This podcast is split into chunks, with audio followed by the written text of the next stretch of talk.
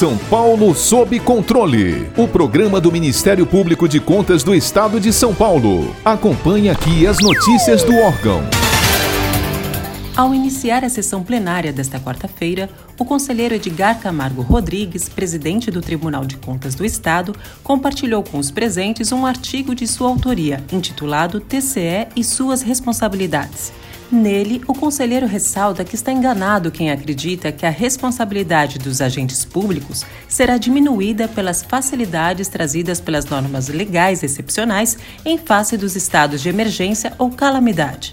Acompanhe a leitura do presidente. As condições adversas do momento em que fenômenos, ainda que naturais, desafiam os limites da ciência e fazem esboroar a presunção humana exigem ações que escapam da segurança da rotina para passar ao território das incertezas e do inusitado. Nos atuais contornos da enfermidade, a experiência é inédita para todos e cada um. E a mobilização que ela provoca transforma os comportamentos e atitudes, evidenciando neles o que há de melhor ou de pior. Governos são constituídos pela sociedade exatamente para que as pessoas possam conduzir suas vidas em comunidade com a certeza de que os interesses gerais serão atendidos, especialmente em situações que possam abalar sua segurança, sua integridade ou os valores que consideram importantes em sua existência. Uma crise como a que ora nos abala pede comando, coerência e determinação de quantos detenham responsabilidades públicas e, por favor, que se entendam. Não é admissível que a escolha por esta ou aquela terapia, ou por uma ou outra estratégia de combate ao mal, se contamine por ações inspiradas por interesses políticos, individuais ou não. Suponho que ao doente sufocando no leito da UTI, eleições constituam um tema absolutamente indiferente, assim como quantos sejam os apoiadores da substância X, Y ou Z. A consideração é relevante porque, na ausência de uma condução geral, resta para o governante local a obrigação de prover os meios e os recursos da forma que lhe é possível, assim como adotar as medidas de proteção e prevenção que lhe aconselhem o senso de responsabilidade e seu comprometimento com o bem-estar geral. Refiro-me especialmente aos prefeitos dos municípios paulistas e aos profissionais engajados diretamente nas ações de saúde que impliquem na destinação de recursos financeiros.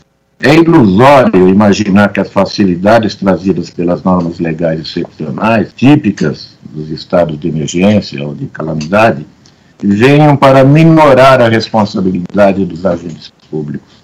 Muito ao contrário, é na excepcionalidade que o dever, o dever de correção se torna mais premente e, ao mesmo tempo, mais angustiante para o executor, ante a necessidade de atender a demanda que se faz urgente e a ausência da segurança decorrente da largueza e das franquias da lei temporária. A rotina é segura, a normalidade gera apreensão. Por outro lado, cabe a possibilidade que os aproveitadores de plantão, que sempre há e sempre haverá, agentes públicos, fornecedores, pilantras de toda ordem, se valham dos espaços atípicos para o acometimento de conhecidas falcatruas. Para este período anômalo, o Tribunal de Contas tem mobilizado suas 20 unidades regionais distribuídas no território do Estado para acompanhamento diário da movimentação financeira e orçamentária dos órgãos municipais sob sua jurisdição e suas 11 diretorias de fiscalização. Centenas de procedimentos encontram-se sob requisição e análise,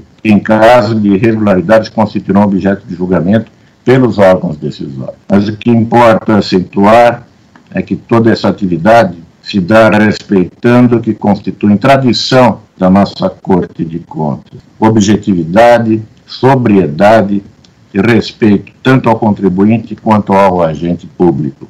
Para as questões abordadas, sempre se há de assegurar a oportunidade da defesa e da justificativa. No TCE não existe pré-julgamento, nem denuncismo, não se faz espetáculo. O que há é trabalho sério, limpo, aberto e com a competência que lhes dá quase um século de existência. Para ficar por dentro de outras notícias do Ministério Público de Contas de São Paulo, siga-nos nas redes sociais ou acesse o site www.mpc.sp.gov.br.